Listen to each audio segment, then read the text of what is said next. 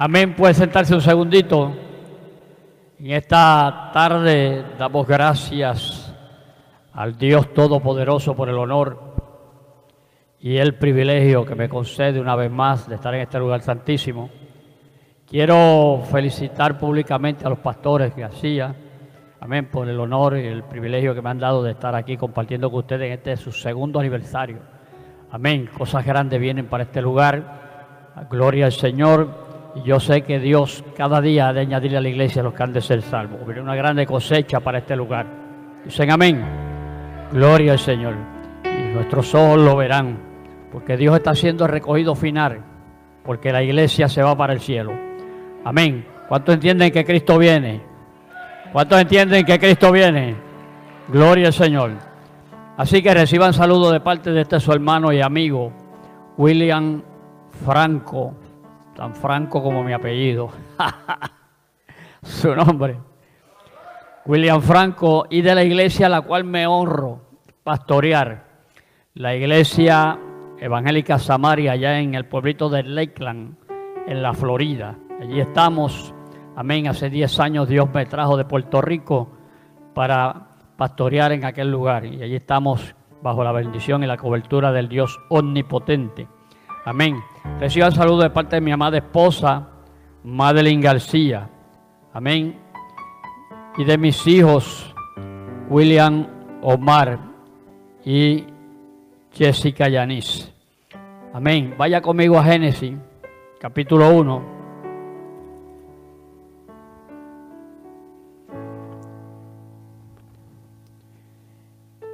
Quiero felicitar a, ¿verdad? Al pastor por tan linda eh, victoria en tan poco tiempo, tener una cosecha tan linda.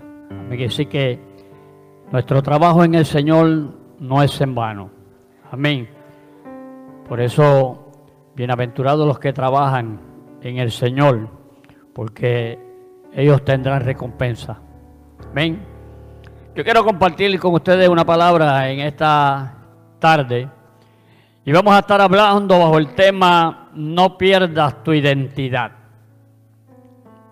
No pierdas tu identidad. Amén. Génesis capítulo 1,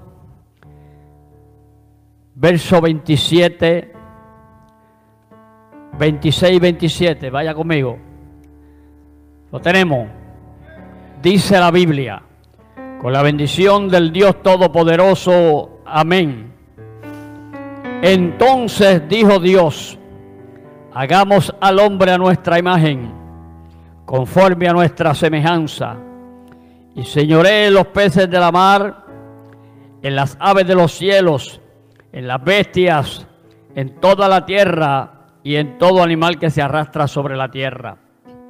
Y creó Dios al hombre, a su imagen, a imagen de Dios lo creó varón y hembra los creó. Padre, voy a predicar tu palabra. Dios, con la autoridad que tú me confieres, tú sabes que yo dependo total y absolutamente de ti. Sin ti sería imposible yo hablarla. Toma mi mente, mi boca, mi corazón, habla mi vida. Ministra el espíritu de la iglesia, rompe las cadenas, quebranta los yugos. Muévete con autoridad, levanta al paralítico, Señor, sana al enfermo. Rompe, Dios mío, todo yugo, todo lo que impide que en esta noche, esta tarde, esta palabra corra y penetre profundo en nuestros corazones. En el nombre de Jesús te lo pedimos. Amén y amén. ¿Se atreve a darle una adoración a Dios antes de comenzar? ¿Sabes qué? Que en la tierra se canta y en el cielo se oye. En la tierra se canta y en el cielo se oye. A su nombre. A, mí me gusta escuchar ese, ese gloria. ¿ves? Que retumbe este lugar. Vamos, coja aire, que nos vamos. Bien.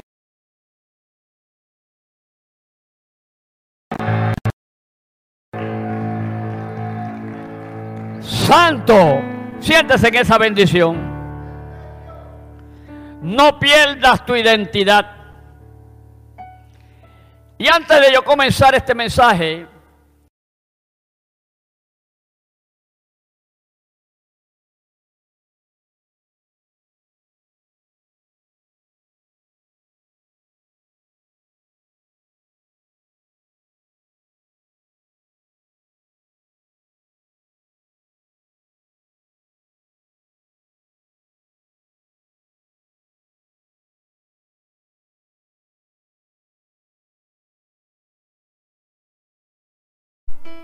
personalidad del hombre. ¿Cómo la personalidad del hombre? Bueno, son los rasgos que nos identifican a cada uno como individuos. Rasgos que nos identifican a cada uno como individuo. Por ejemplo, yo puedo parecerme a cualquiera. Por ahí la hermana me dijo ayer que yo me parecía a la abuela. Posiblemente tengamos un parecido, pero hay unos rasgos en mí que posiblemente hagan la diferencia en ella. Porque usted puede parecerse a alguien, pero usted tiene unos rasgos muy peculiares que son diferentes a los demás, aunque se parezcan. Recuerde que todos estamos hechos a la imagen y semejanza. Ayúdenme a predicar que nos vamos temprano. A la imagen y semejanza de Dios. Quiere decir que aquí nadie es feo. ¿Cuántos se atreven a adorar a Dios? Vamos, los que son feos, levanten las manos. Los que son feos, levanten las manos. Todo el mundo es hermoso porque está hecho a la imagen y semejanza de Dios. Diga, diga, diga en esta hora, yo soy lindo para Dios, yo soy linda para Dios. Y Rabasama. Siento la presencia del Espíritu Santo aquí. Por tanto, si todos estamos hechos a la imagen de semejanza de Dios, todos somos lindos. Diga conmigo, qué lindo. Dios es bueno. Amén. Por tanto, todos nosotros tenemos nuestros propios rasgos que nos distinguen. Amén, iglesia. Pero Dios formó al hombre, amén, a su propia imagen. Dios vino, después de haber hecho todo lo que tenía que hacer, hizo un muñeco, amén. Fíjese, la gente dice que estamos hechos del, del barro. Yo digo más. Yo digo, nosotros estamos hechos del reciclaje. Usted sabe, el reciclaje es el polvo o sea, lo último, lo último. El reciclaje de la tierra. Y Dios hizo ese muñeco. Y la Biblia dice que le dio la forma de él. Amén. Y luego de haberlo hecho, sopló en él aliento de qué? Ay, qué lindo. Aliento de vida. Gloria al Señor. Pues entonces nosotros estamos hechos de, barro, de tierra. Oiga, a veces yo pienso y tan orgulloso que es el hombre. tan orgulloso que a veces somos. Y si nos dieran cuenta que no somos nada, que somos tierra, gloria al Señor, pero delante de Dios tenemos mucho valor, aleluya, porque somos vasos de barro, aleluya, pero barros de honra. Por eso cuando Dios llamó a Pablo, mira, mira, Mira, bueno, aquí, aquí no vamos a amanecer hoy. ¿Cuántos vinieron a vigilar? Por eso cuando Dios llamó a Pablo, la Biblia dice que lo, lo, tiró al piso. No dice de un caballo ni un camello, dice que lo tiró al piso. Amén. Gloria al Señor. Entonces yo analizaba esa palabra los otros días y yo digo, ¿por qué Dios tiró a Pablo en el piso? Porque Pablo era un hombre soberbio. Era un hombre, amén, asesino. Él era un perseguidor de la iglesia. Él no era un hombre prepotente porque él tenía posiciones. Amén, tenía educación, tenía dinero. Pero Dios viene y lo llama y lo tira al piso para que Pablo reconociera que no es nadie, tú no eres nadie. Vas a empezar desde abajo, desde el suelo. ¿Cuántos adoran a Dios? Vas a enterrar, vas a comenzar desde el polvo y yo te voy a hacer, aleluya, te voy a dar tu propia identidad. ¿Cuántos se atreven a adorar a Dios? A su nombre. Pero Dios es el hombre de su imagen y semejanza. Y la Biblia dice que el hombre hizo el hombre. Y todos conocemos la historia. Pero Dios entendió que no era bueno que el hombre estuviera solo. ¿Y qué le hizo? La mujer. Muchas veces nosotros y las mujeres, mira, nosotros nos da un dolorcito y nos queremos morir. Más sin embargo, las mujeres son fuertes.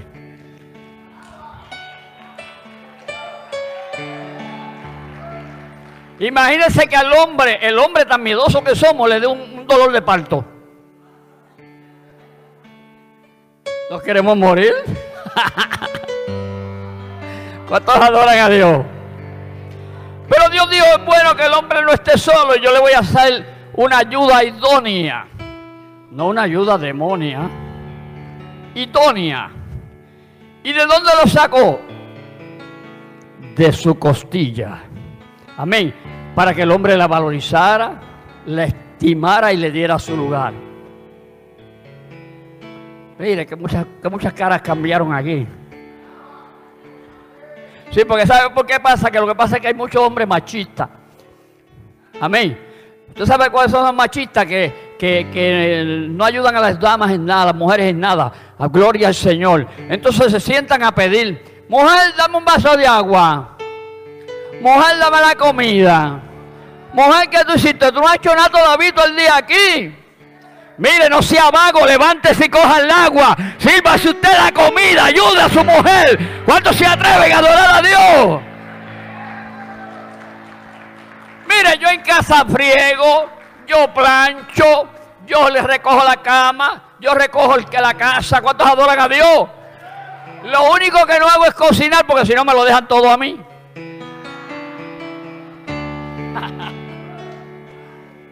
Amén. Pero eso no quiere decir que porque yo haga todo eso yo vaya a perder mi identidad. Porque yo sigo siendo el hombre, el sacerdote de la casa, la cabeza del hogar. Aunque pero la mujer es el sombrero. Denle un aplauso a papá.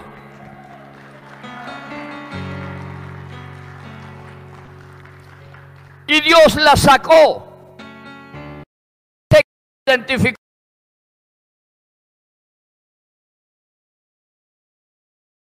su propia identidad, hombre y mujer.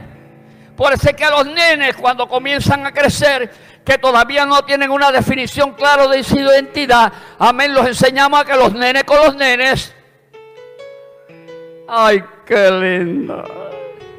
Y las nenas con las nenas. Y usted ve que como no tienen una definición clara, cuando por ejemplo nosotros somos 13 hermanos, 13 de padre y madre 12 varones y la menor es una niña.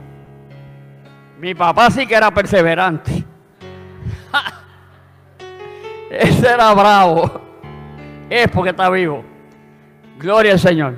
Entonces, mi hermanita, como estaba rodeada de muchachos, de varones, jugaba carrito con nosotros, jugaba de vaquero, jugaba pelota. Gloria al Señor. Entonces yo ya estaba más grandecito y yo la veía y yo decía dentro de mí, Señor, que no se vaya a confundir. Ve, porque ella no tenía una definición clara de su identidad. Era una niña, está rodeada de niños. Pero según va creciendo, ella se va identificando y va a reconociendo su propia identidad. Y es bien femenina. Es policía allá en Puerto Rico, pero es femenina. ¿Cuántos adoran a Dios? Por eso es que usted ve que muchas veces, aparte de que es un demonio el, homosexualismo y el lesbianismo, amén, gloria al Señor, es que no han tenido una definición clara en su desarrollo, si son niños o son niñas, porque son niñas que muchas veces crecen atrapadas dentro de un cuerpo de un niño. O son niños que muchas veces crecen atrapadas dentro del cuerpo de una, de una niña. Ve, porque no han tenido una propia identidad y no han podido definir, definir su desarrollo su personalidad. Yo no sé si usted me está entendiendo. Dios es bueno. Pero de aquí vamos a salir hoy nuevos. Gloria al Señor. Porque nosotros somos a imagen y semejanza de Dios. Dígale que está a su lado. Yo no soy cualquier cosa. Yo soy un hijo, una hija de Dios. ¿Cuántos adoran al Señor? Pero Aquí aconteció algo, el capítulo 3 del libro de Génesis dice que Dios había dado las instrucciones al hombre. Y el hombre, amén, no acató las instrucciones que Dios le había dado y prestó su oído a donde no tenía que prestarlo. Y dice que entonces, amén, todos conocemos la historia, no vamos a hablar de ella, pero ciertamente quiero pasarle por encimita. Dice que entonces Satanás tocó las puertas del huerto del Edén. Amén. Y entonces se entrometió en la primera institución creada por Dios, que es la familia. Por eso es que nuestros principios y nuestros valores tienen que comenzar en la casa. ¿Cuántos dicen amén? Usted no puede pretender que el pastor venga a educar a su niño, su niña. Gloria al Señor, porque eso tiene que comenzar en su casa. El pastor, los pastores les damos seguimiento. Pero todo principio y todo valor comienza en el hogar. Es la primera iglesia. Y entonces ya Dios había plantado en el huerto del Edén al hombre y a la mujer. Y le había dado las instrucciones y había una, una, comunión entre Dios y el hombre.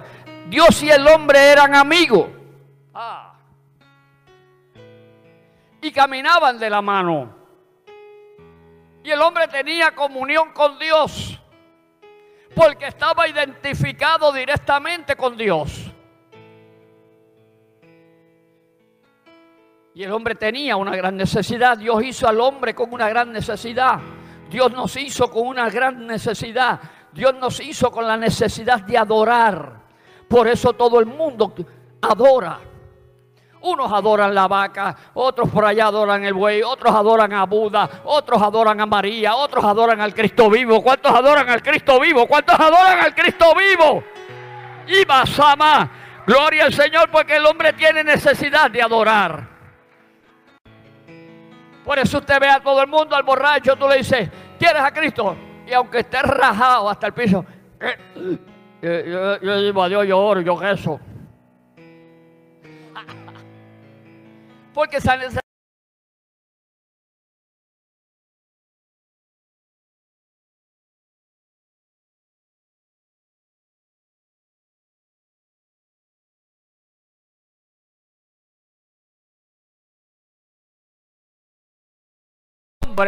amén, pues entonces, aleluya, crea un conflicto en el hombre, porque entonces el hombre ya pierde su propia identidad. Y cuando pierde su propia identidad, pues entonces no tiene un norte definido lo que quiere hacer, hacia dónde va y dónde está. Por eso es que cuando nosotros no le servimos al Señor y no tenemos una definición clara de qué queremos, hacia dónde vamos, amén, y no tenemos un norte definido. Hoy hacemos una cosa, hoy hacemos la otra, mañana queremos una cosa, pasado creemos otra, porque no estamos definidos en lo que queremos, porque todavía, hemos perdido nuestra propia personalidad. ¿Cuántos adoran a Dios? Entonces, el hombre cuando el pecado lo lleva, amén, a perder su identidad, la Biblia dice que entonces se esconde de la presencia de Dios. Y comenzó a, huir porque le había fallado a Dios. Amén. Y Dios comienza a buscarlo. Dios sabía dónde estaba. Dios sabía lo que había hecho. ¿Sí o no? Dígale que está a su lado, Dios no se le va a una. Hay veces que dice, espérate, méteme por aquí que no está el pastor. Espérate, méteme por aquí que no está que nadie me ve. Pero hay alguien que atalaya, el ojo, el ojo de Jehová atalaya la tierra. Amén. Por eso le dijo a Natanael cuando lo trajeron, amén. Cuando Felipe lo llamó, le dijo, oye, Cristo le dijo, oye, es aquí un verdadero israelita en el cual no he encontrado engaño. Y Natanael dijo, Tacho, ¿de a dónde? ¿De dónde tú me conoces? Antes, mucho antes que Felipe te llamara, cuando estabas bajo la higuera, yo, ay, qué lindo, yo te vi, denle un aplauso al Señor. A Dios no se le pasa una. Gloria al Señor. Y Dios que estaba desnudo, amén, gloria al Señor y cuando se percata que estaba desnudo, gloria al Señor, entonces perdió, había perdido ya su propio carácter. Amén. Y perdió su identidad delante de Dios. Porque Dios, amén, cuenta y puede ver en él que ya no era el mismo. En otras palabras, ese no fue el que yo posicioné aquí. Es diferente. Su conducta es diferente. Su personalidad es diferente. Entonces trata de cubrir su pecado. Wow, Dios es tremendo. A su nombre sea la gloria. Y el pecado lo lleva a perder el norte de Dios. Y cuando lo lleva a perder el norte de Dios, aleluya, su origen, para qué fue creado, se disipa. Se olvidó que fue creado para. Todos nosotros hemos sido creados para adorar. Todos.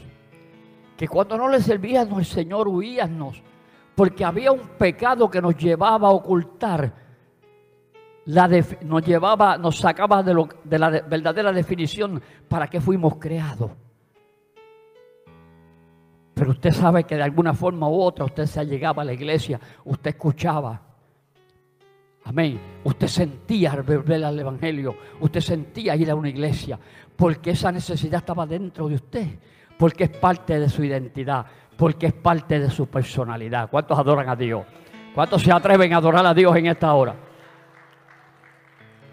Y eso es lo que pasaba cuando nosotros hacemos estas cosas. Yo nunca puedo olvidar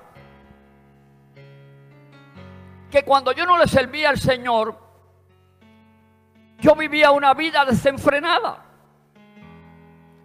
Yo fui adicto a droga por 18 años tuve muchos programas, nadie pudo hacer nada por mí. La gente me decía, tú mueres siendo un adicto, tú mueres siendo un borracho. Y yo me lo creía porque yo no tenía mi propia personalidad. Pero una vez, amén, tropecé con la cruz. En el año 1985 yo tropiezo con la cruz. Y entonces aquella criatura que vagaba sin un norte definido, porque no sabía si iba o venía, qué quería en la vida, porque se creía lo que, aleluya, la gente le decía, porque no tenía mi propia personalidad. Y yo decía, voy a morir siendo un adicto. ¿Cuántos se atreven a adorar a Dios? ¿Cuántos se atreven a adorar a Dios? Pero una vez tropiezo con la cruz, entonces recobro mi personalidad. Diga conmigo, qué lindo.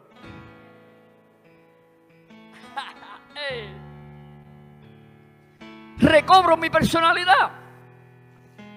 Recuerdo que yo tenía una vecina. Escuche esto. Que yo tenía una vecina. Y yo me pasaba robándole las gallinas.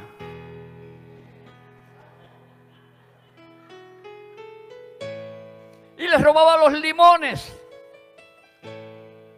Y cuando yo me convierto, yo pasaba todos los días por frente de su casa a pies para ir al lugar donde yo me congregaba. Y ella por cinco años se paraba a observarme desde el balcón. Y un día no pudo aguantar más y bajó. Y esperó que yo pasaba por allí siempre a las seis de la tarde. Y me esperó en la esquinita y me hizo, venga acá. Dele un aplauso, papá. ¿Sabe qué me dijo? Me dijo, ay Dios mío, que mucho usted ha cambiado. y entonces me dijo, ¿a qué iglesia usted va? Yo le dije una hay por allá arriba en la calle Oriente. Y dice, ay Dios mío, Dios es grande, me dijo. Y me dijo, ¿se acuerda cuando me robaba las gallinas? Yo le dije, ese hombre se murió. Y me dijo, no era usted. Sí, pero ese hombre se murió hace cinco años. Ya yo soy otra persona. Y me dijo, ay, qué lindo. Y me dijo, si atreve a ir a mi casa que mi esposo está hundido. Y ahí comenzó a llorar y me dijo, se atreve a ir a mi casa y hablarle de ese Cristo que usted conoció porque mi esposo está hundido en el alcoholismo y mi hijo está envuelto en las drogas. ¿Quién mejor que usted que nosotros sabíamos y lo conocíamos aquí en la vecindad y viendo su conducta y la diferencia de antes a ahora? ¿Quién mejor que usted para hablarle? Y yo fui a la casa, me puse de acuerdo y fui un domingo. Y cuando entro me recibe con un cacharro, nosotros los puertorriqueños decimos un cacharro de eso de avena, pero lleno de jugo de limón con mucho, con mucho hielo. Y me dio el cacharro de jugo y me dijo, toma, toma, ese juguito y, de limoncito. Y, y me dijo, ¿se acuerda cuando antes me lo robaba? Ahora yo lo bendigo.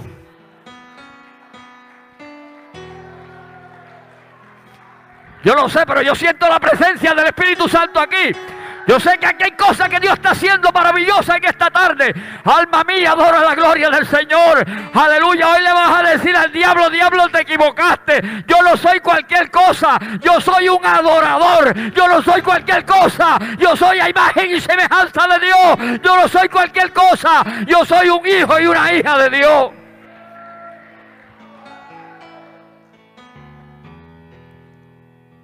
Y me tomé el juguito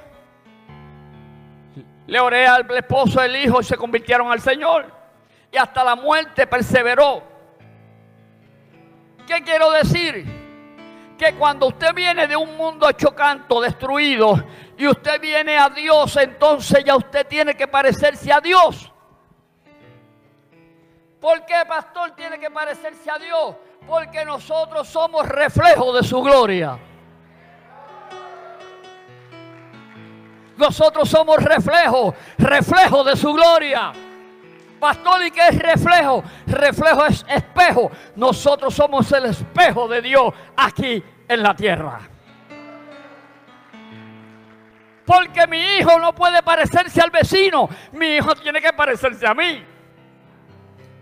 Pues nosotros no tenemos que parecernos al mundo, tenemos que parecernos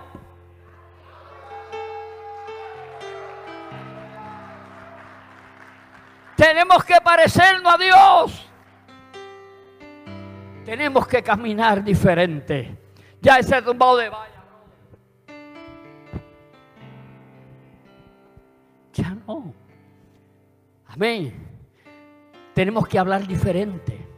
Tenemos que conducirnos diferente. Por eso es que cuando la gente lo ve usted en la calle, amén, lo ve en, el trabajo, en la escuela, en cualquier lugar, en la vecindad, Amén. Usted no tiene que andar con un cartelón aquí, soy evangélico, soy cristiano. No, porque la gente va a decir, usted tiene algo diferente. Usted hace la diferencia en este lugar. ¿Cuántos adoran a Dios? Usted, ah, usted funciona diferente. Usted camina, eh, usted camina diferente. ¿Por qué? Porque usted se parece a Dios. Y los de Dios tienen que imitar a Dios.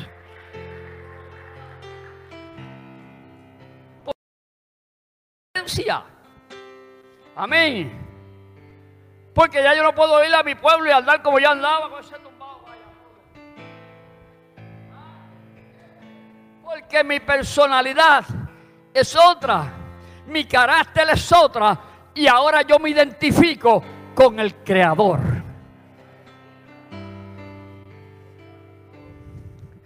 ¿Se atreve a darle un aplauso a papá? Seguimos. Seguimos. No me agiten porque me quedo aquí hasta mañana. Por eso es que nuestra identidad, aleluya, tiene que estar definida, iglesia. Amén. Porque cuando perdemos nuestro origen a través del pecado, pues entonces, vuelvo y repito, no sabemos entonces para qué fuimos creados. Amén. Y entonces, ¿por qué no sabemos? Porque hemos perdido nuestra perspectiva de que antes de nacer ya Dios nos había identificado. Desde antes de nacer ya Dios nos había identificado. Tal vez usted caminó para arriba y para abajo, usted fue un borrachito, usted vivió una vida adorando a la Virgen María, vivió una época en que no sabía de, evangelio, no quería saber de evangelio y cuántas cosas, pero ya Dios te había identificado. Ya tú estabas en la noticia de Dios. ¿Sabes por qué? Porque mucho antes de estar en el embrión de mamá, ya tu nombre sonaba en el cielo. Ya tu nombre sonaba en el cielo. Yo le digo a la iglesia, nosotros somos privilegiados, porque no de todos es la fe. Y que dentro de millares y millares de personas, Dios te haya escogido a ti, Dios me haya escogido a mí. Esto es una bendición. Esto es una bendición que cuando la gente me miraba por mi barrio, amén, todo sucio, con unos tenis todos rotos, el pelo largo, flaco, las moscas detrás de mí y yo durmiendo por las calles, gloria al Señor, y la gente decía, este muere así, ya Dios decía, esto es un ministro de Dios, ese será un evangelista mío, este será un predicador mío, este será, ¡Ah, este será un pastor mío porque ya Dios te había dado tu propia identidad desde que yo estaba en el embrión de mamá. Por eso le dijo a Isaías, amén, a Jeremías, gloria al Señor, que desde antes de que él naciera, ya Dios, su nombre sonaba en el cielo, porque ya Dios lo había declarado profeta de las naciones. Mire qué grande y qué lindo es esto, hermano. Ya Dios lo había declarado antes de nacer, desde que estaba en el vientre de su madre, que sería profeta de las naciones. Quiere decir que entonces cuando Jeremías nace, nace con su propia identidad. Y aunque tú no lo creas, gloria al Señor, ya tú venías marcado con tu propia identidad. De que tú serías un adorador, de que tú serías un predicador, de que tú serías una adoradora, de que tú serías una servidora de Cristo. ¿Cuántos adoran a Dios?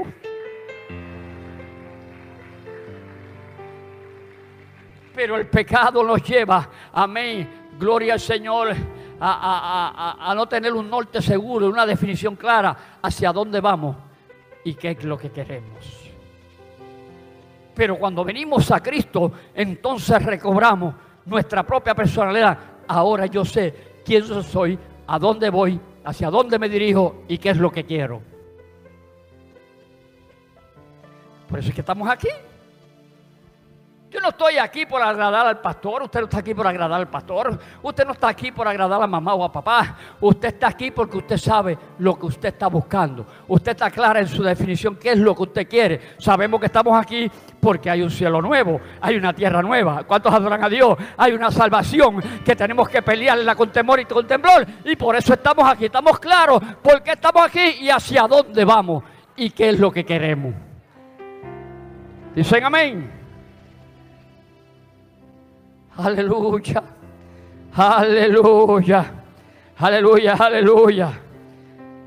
Quiere decir que no fuimos creados, gloria al Señor, sino para para ninguna otra cosa, sino para adorar.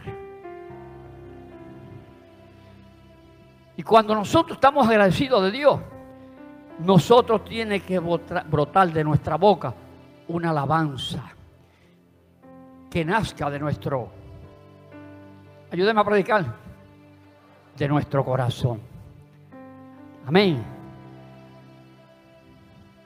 Porque aquí es que está nuestro agradecimiento. Yo le sirvo a Dios no por lo que me ha dado. Yo le sirvo a Dios no porque me dé carro. Yo le sirvo a Dios no porque tenga casa. Yo amo a Dios porque Él me amó. Ay, qué lindo porque Él me amó primero. Por eso le amamos. Gloria al Señor. Y nadie lo puede, amén, eh, eh, desenfocar de ese propósito, iglesia. Amén. Quiere decir que entonces nosotros no llegamos a este mundo por accidente. Hay gente que dice, ay, no, ese nene yo lo estaba evitando, yo no sé cómo, cómo, cómo yo salí embarazada. Yo lo estaba evitando. Entonces hay gente, yo he escuchado mujeres que dicen, ese fue el hijo no deseado. Ese nació por accidente.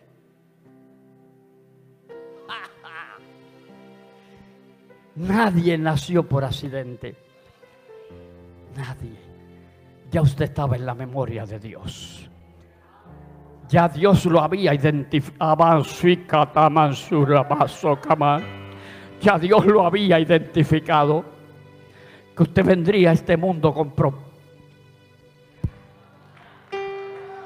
Usted vendría a este mundo con propósitos. Por eso es que nosotros no podemos pasar desapercibidos por esta tierra. Aunque somos peregrinos, no podemos pasar desapercibidos. Todos nosotros dejamos legado. Yo le voy a dejar un legado a mi familia.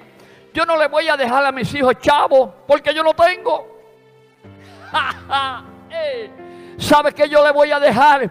Cómo amar a Dios cómo servirle a Dios, cómo serle íntegro a Dios, de que Dios es capaz de fundarle una fe que nadie pueda moverla. ¿Cuántos adoran al Señor?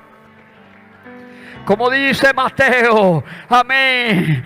Todo aquel que oye mi palabra, o sea, Cristo está diciendo, todo aquel que a mí me oye, por cuanto yo soy el verbo, su, mi palabra, aleluya, yo lo compararé con un hombre sensato que edifica su casa sobre la roca, que vienen viento, que soplan lluvia, aleluya, que vienen ríos, pero esa casa no se cae porque está fundada sobre la roca. A su nombre. Ese es el legado que nosotros tenemos que dejar. Procurar dejarle un legado de fe. De que hay un Dios maravilloso de que hay un Dios que todo lo puede, de que hay un Dios que todavía levanta al paralítico, que sana al enfermo, que liberta al cautivo. ¿Cuántos adoran a Dios? De que hay un Dios que nos consuela en medio de la prueba, que hay un Dios que nos da fortaleza en medio de la tribulación, que es nuestro pronto auxilio en nuestras tribulaciones. Aleluya, que acampa alrededor del nuestro, aunque andemos en valle de sombra y de muerte. El mismo Dios, le enseñamos que el mismo Dios que se metió en el foso de los leones, es el mismo Dios que se metió aleluya, en el horno de fuego. Es el mismo Dios que abrió los portones de la cárcel de Pedro. Es el mismo Dios que descendió en la montaña y le dio fortaleza al Cristo. Ese es el mismo Dios que nosotros aquí le servimos. Aleluya. Y que la Biblia dice que el cielo y la tierra pasará. Pero esa palabra infalible jamás pasará. Ese es nuestro legado.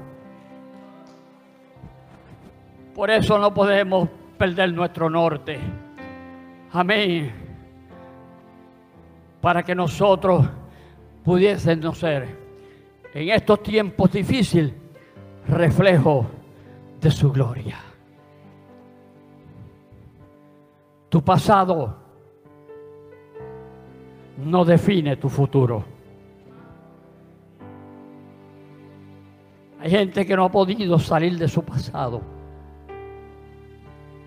que fueron marcados, que fueron lacerados, que crecieron en hogares indifusionales donde hubo tantas cosas que hoy lo marcan y que todavía se encuentran dentro de una confusión. Gloria al Señor. Pero yo quiero decirte en esta noche, hermano, en esta tarde, que tu pasado no define tu futuro. Ya Dios no se acuerda de lo quien tú eras. Dios no se acuerda de lo que tú pasaste o dejaste de pasar. Dios no se acuerda de tus problemas y tus situaciones pasadas.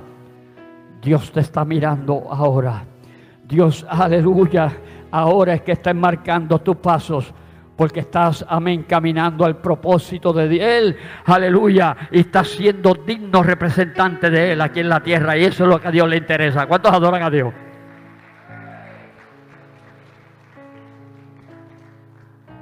Por eso hay un decir que dice, si eres cristiano, que se te note. Amén.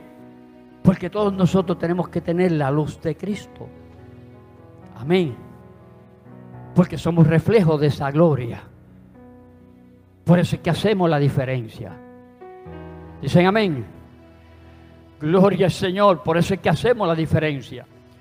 Porque nos parecemos a Él. Aleluya. Así que hermano, no retrocedemos atrás. Cuando el hijo pródigo Déjame bajarme por aquí un momentito. Miren, cuando el hijo pródigo, habiendo sido enseñado en su casa, yo estoy seguro que aquel padre responsable le enseñó valores, le enseñó principios, lo enseñó a amar a Dios sobre todas las cosas. Pero aquel niño creció.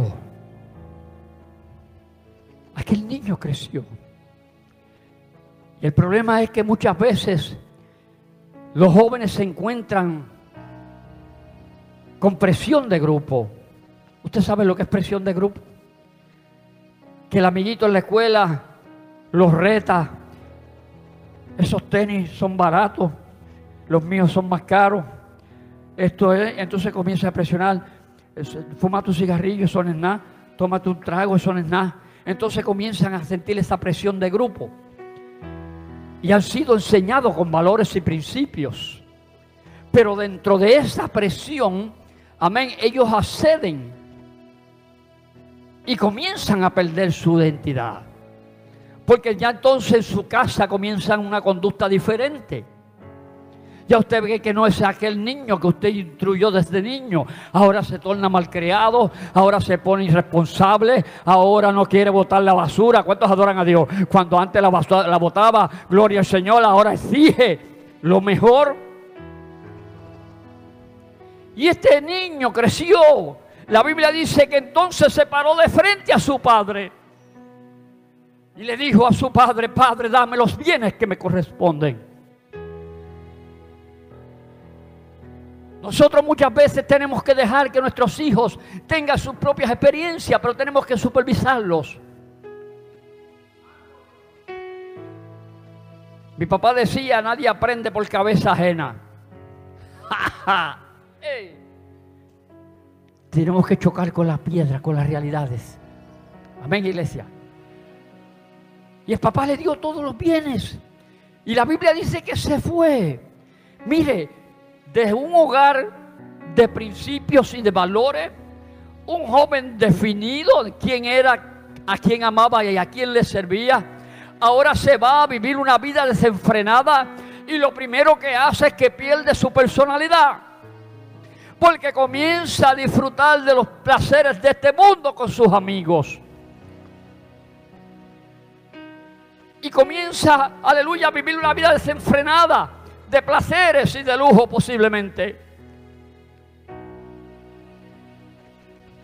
Pero en un momento dado reflexionó. En un momento dado entendió que aquel no era él. Y posiblemente, aunque la Biblia no lo relata todo, pero yo me meto ahí muchas veces cuando estoy leyendo esa palabra y me pongo las sandalias de Pedro, de Pablo, de Juan. Las de Cristo no, porque me quedan grandes. Pero me pongo la sandalia de esta gente y camino por ahí cuando leo la Biblia. Y yo me imagino que la Biblia no lo relata todo, pero yo analizando en mi espíritu, yo estoy seguro que aquel joven en un momento dado se miró y dijo, yo no soy el que era. Yo he perdido mi personalidad. Soy un vagabundo. Yo no tengo necesidad de estar en esta condición. ¿Cuántos, cuántos se atreven a adorar a Dios? Yo no tengo necesidad de estar en esta condición. Si en mi casa hay abundancia de pan. Si yo tengo mi buena cama, mi buen cuarto. Si nunca me falta el pan sobre la mesa. Y miró para las cuatro paredes y dijo, no sé quién soy, no me reconozco. He perdido mi personalidad. El pecado me ha desenfocado del propósito de Dios. Del plan que Dios había trazado para mí de los principios que me fueron fundados desde mi niñez. ¿Qué hago aquí? soy nadie. He perdido mi identidad. Pero qué lindo, amado, que de repente reflexiona en medio de su crisis y mira al cielo y sabe que hay una esperanza, que él puede volver a ser quien era antes. Ah, que puede volver a ser quien era antes, que no todo estaba perdido. ¿Cuántos adoran a Dios? Que él había dejado lo suyo enganchado y que él podía recuperarlo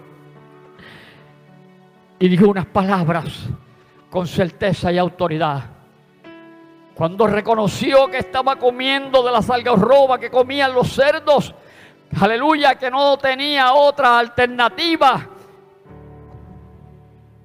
Entonces dijo, wow, miró a los cuatro lados. ¿Quién soy? ¿Qué quiero? ¿Hacia dónde me dirijo?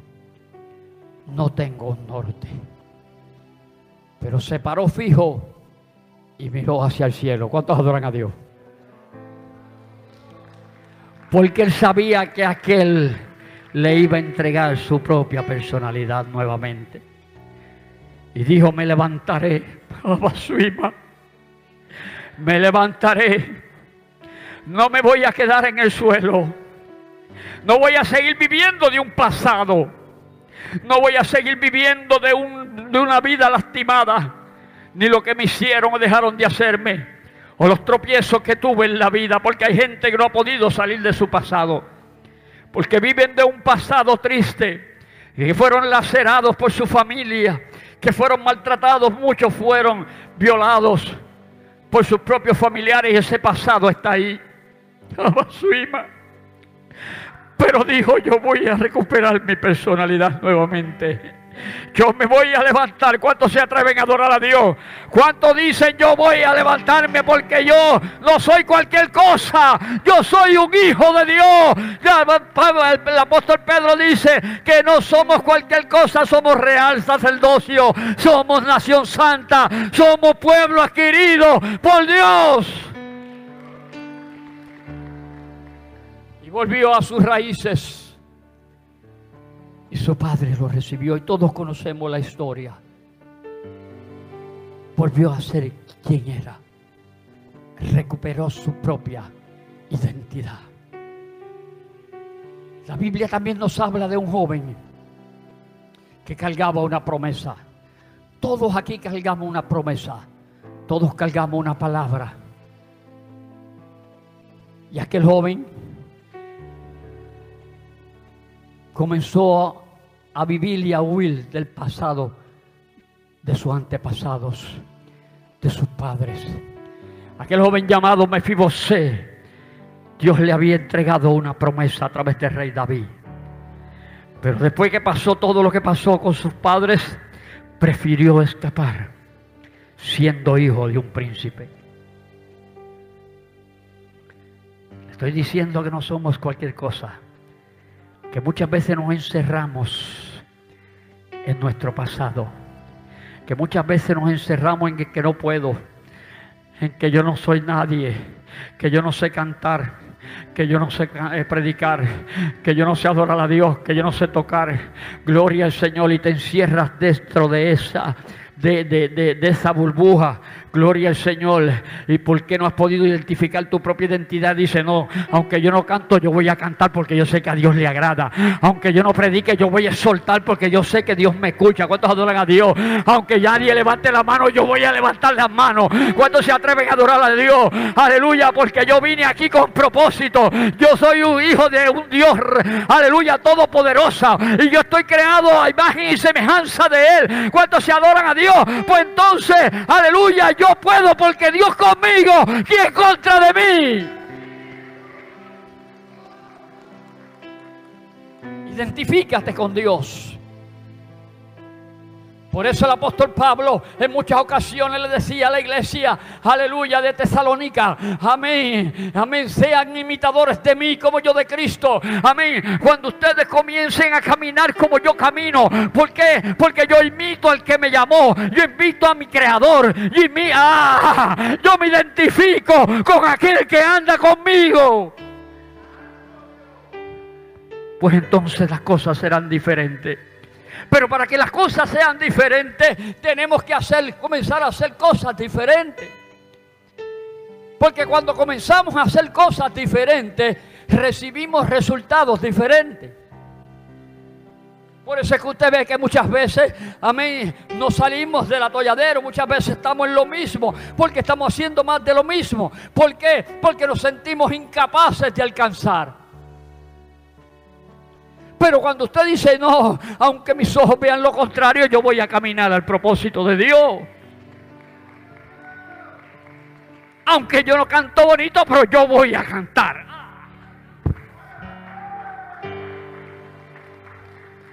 Aunque yo nunca he dirigido un culto, pero el pastor me dijo que dirigiera. Y en el nombre de Jesús yo voy a dirigir. Y vas a comenzar a ver resultados diferentes. Porque sales, amén, del atolladero en que eres incapaz. Somos capaces en Dios de hacer cosas grandes.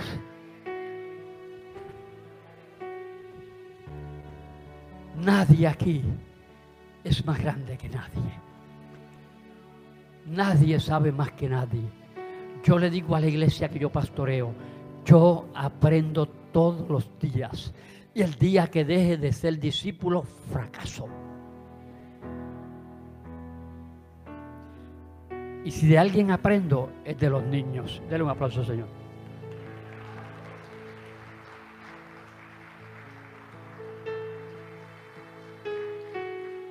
Pero Mefibosé se metió a las montañas. La Biblia dice que se metió a las tierras de Lodebar. Tierras sin sueños, tierras de miseria tierras áridas. Y allí se escondió. El hijo de un príncipe se ha metido a las tierras de miseria. El hijo de un príncipe está escondido en una tierra sin frutos. El hijo de un príncipe ha dejado de soñar. Ah, dile que está soñando, nunca dejes de soñar. Nunca dejes de soñar. Nunca dejes de soñar. Dile, nunca dejes de soñar. Nunca dejes de soñar. Gloria al Señor. Vendrán tropiezos, vendrá oposición, vendrán cisternas.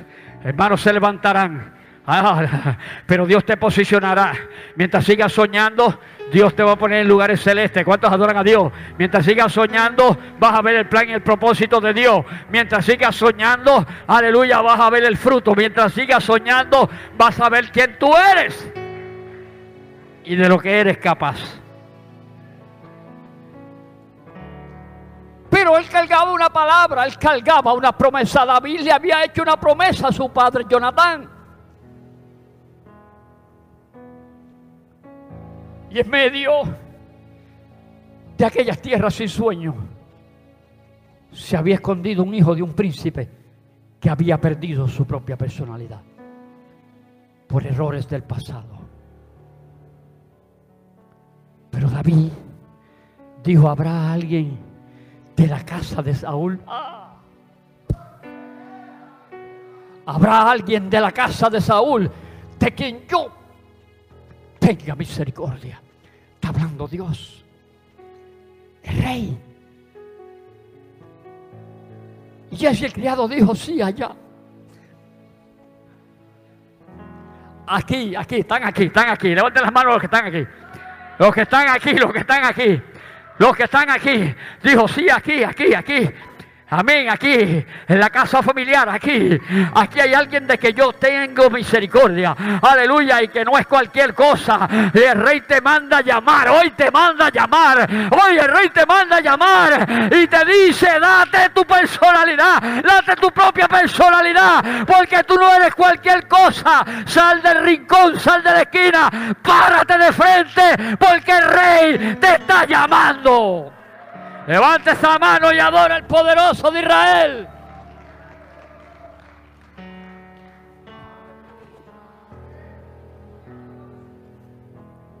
Y le dijo Jesse, sí, allá en las tierras de Lodebar, hay un joven que ha dejado, en otras palabras, de soñar por el pasado de su casa. Y David lo mandó a llamar.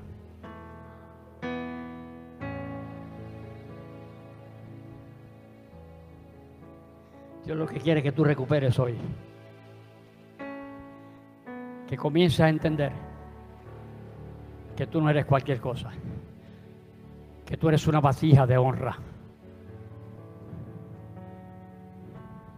Que eres un vaso de excelencia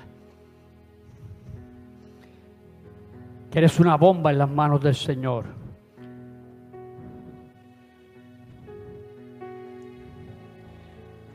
Que tu nombre comience a sonar en el cielo de lo que tú eres capaz de hacer. Salte de, la, salte de lo de bar. Y David lo mandó a llamar y le dijo desde hoy,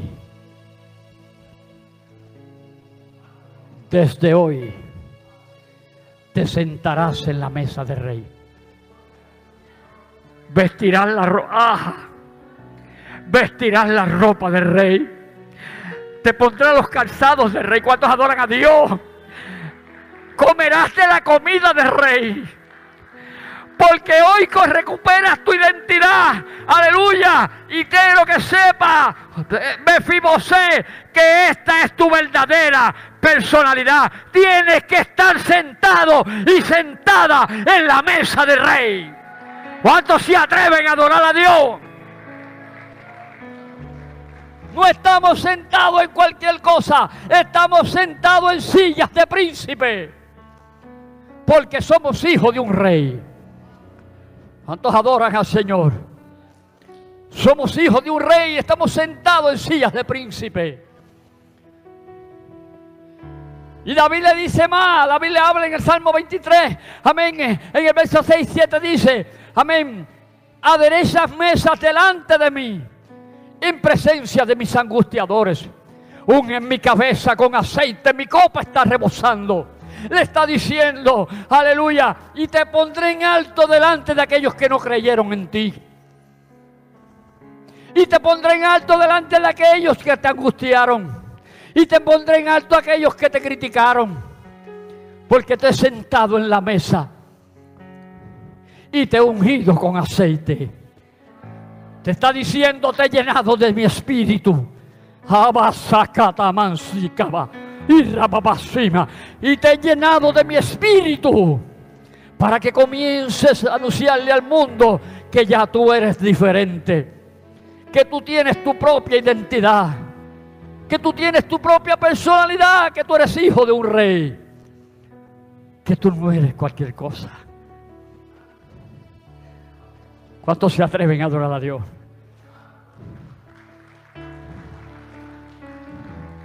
Si hubiese alguien aquí hoy que tenga su autoestima bajo, yo no soy capaz de hacerlo, no tengo la capacidad, no puedo, no sé cómo hacerlo, no me atrevo, tengo miedo tengo miedo a fracasar, tengo miedo a tomar decisiones.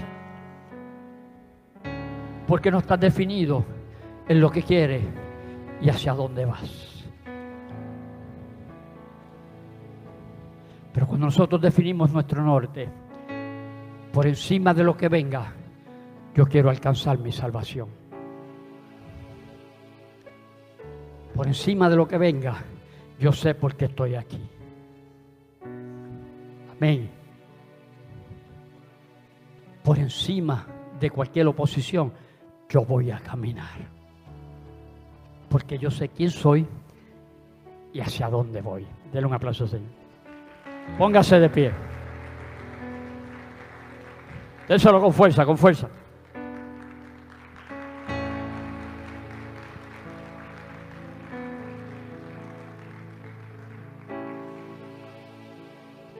Dios es bueno. Dios es maravilloso. Amén. De esto se trata el Evangelio.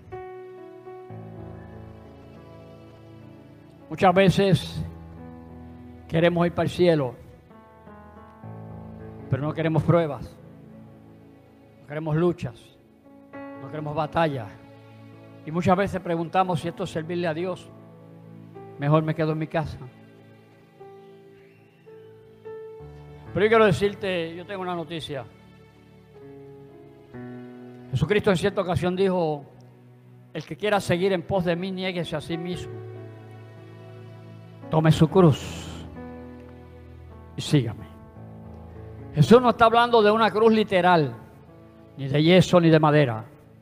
Jesús está hablando del vituperio, del azote, del desprecio, de la injuria, de la traición.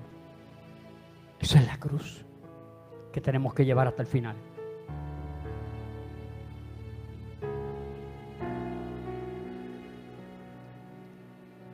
El salmista David dijo en el Salmo 123, versos 4 y 5, los que sembraron con lágrimas, con regocijo segarán.